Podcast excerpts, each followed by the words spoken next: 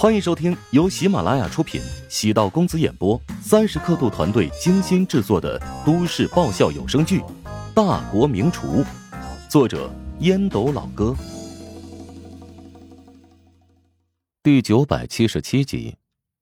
五十分钟过后，唐琪离开办公室，他专门整理了一下发型，毕竟是面试，要给对方一个好印象。来到猫味咖啡馆。目光落在角落里，乔治微笑望着自己。坐在他身侧的是一个三十岁左右的女子，穿着一身正装，鼻梁上戴着金丝眼镜，长发大波浪，身材婀娜性感。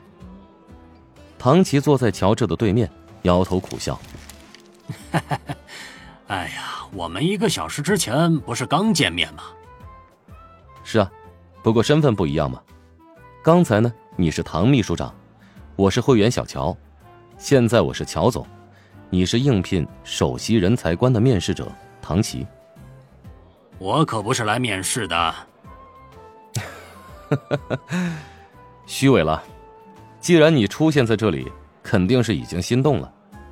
来，给你介绍一下，这位呢是我公司的人力资源总监，他将是你的副手。怎么样，是不是挺漂亮？周丽阳是梅林给乔治推荐的人力资源顶尖人才，曾在多家猎头公司担任要职，也在多家跨国公司担任过高层，所以呢，他不仅有专业能力，也对公司人才体系建设也很熟悉。周丽阳研究过唐琪的资料，他在担任协会秘书长之前，曾经在报社、国企、政府机构工作过，所谓的国企。是国家级别的宾馆。总而言之，他从事的机构都与餐饮有关。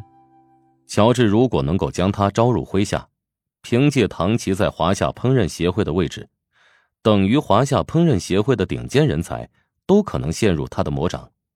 不过，唐琪这样的人不缺钱，不缺地位，他是否会选择放弃现有的职位，加入一家刚起步没多久的民营企业？还是个未知数。唐琪觉得乔治很有趣。担任协会秘书长以来，很多企业都与自己主动联系过，一般都想以顾问的形式邀请，但乔治明显不想那么做。顾问对企业而言像是个护身符，但顾问对企业能有多少帮助，大家心知肚明。唐琪是一个清高的人，所以面对这种要求。他一般都会选择拒绝。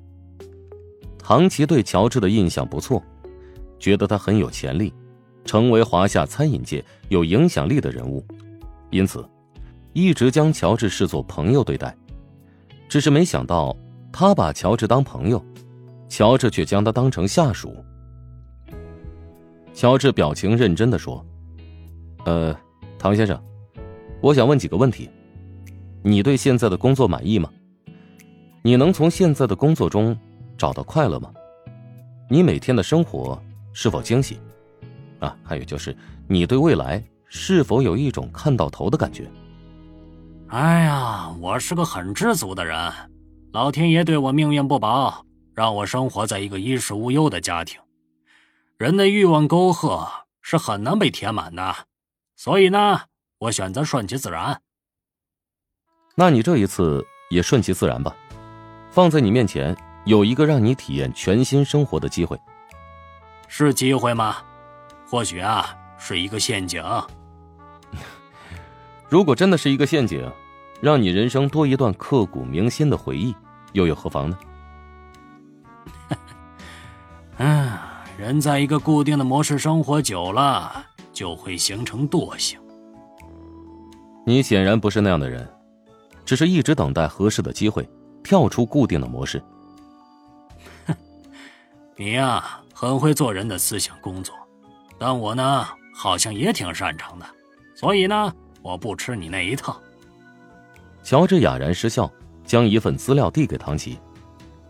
我从来没有想过说服任何人，只是觉得你的能力可以用在更多的地方，而你隐藏了这些能力，实在太可惜了，对社会而言是个巨大的损失。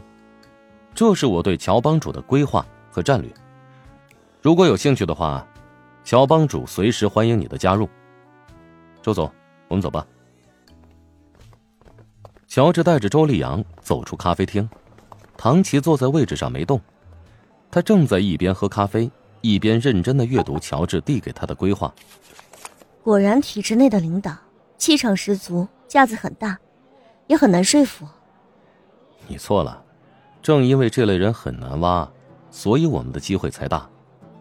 很多企业都会尝试说服他加入，初步接触之后呢，跟我们一样，认为让唐琪跳槽很难，稍作尝试就选择退缩。但是我们要学习刘备三顾茅庐的精神，只要我们不放弃，早晚会有机会。周丽阳错愕的望了一眼年轻的老板，觉得他对人才的饥渴有点惊人。仔细观察乔治的表情，隐忍中透着一股坚毅。好像不将唐琪挖到手，誓不为人的样子。很多企业都自诩将员工视作第一生产力，但真正落到实处，却是对员工各种苛刻对待。原本以为乔治很年轻，对人力资源会有所轻视，但从他对唐琪求贤若渴的态度来看，乔治打心底注重企业人才梯队的构建。周丽阳心中有底。对待这份新工作也有了充足的动力。乔治选择搭乘高铁返回琼金。周冲知道乔治的习惯，只要能坐高铁，绝对不搭乘飞机。其实算上候机时间，高铁和飞机的时间相差不了多少，而且飞机还会因为天气的原因，导致航班延误或者停飞。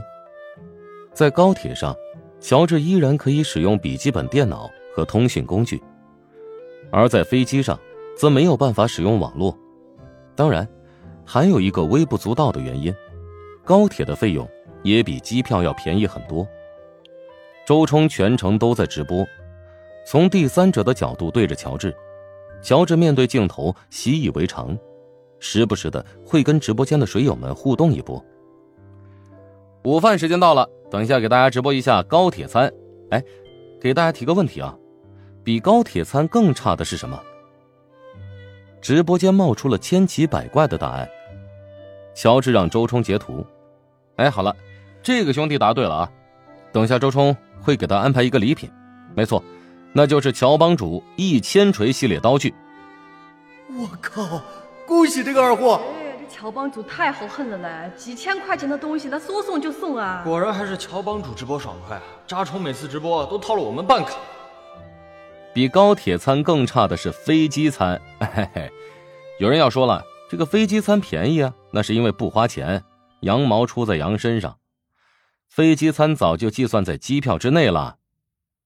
工作人员送来了盒饭，乔治打开一份，周冲将镜头扫向盒饭，乔治介绍道：“两荤两素，还有汤。虽然相对于五十元的价格，性价比很低。”但是比起多年前绿皮火车上吃到的高铁饭，那要好多了。诸位啊，要相信时代在进步，任何行业都在慢慢弥补之前的不足。我们要对国家有信心，可以批评不足之处，但是不能盲目的认为其他国家就一定比我们做得好。本集播讲完毕，感谢您的收听。如果喜欢本书，请订阅并关注主播。喜马拉雅铁三角。将为你带来更多精彩内容。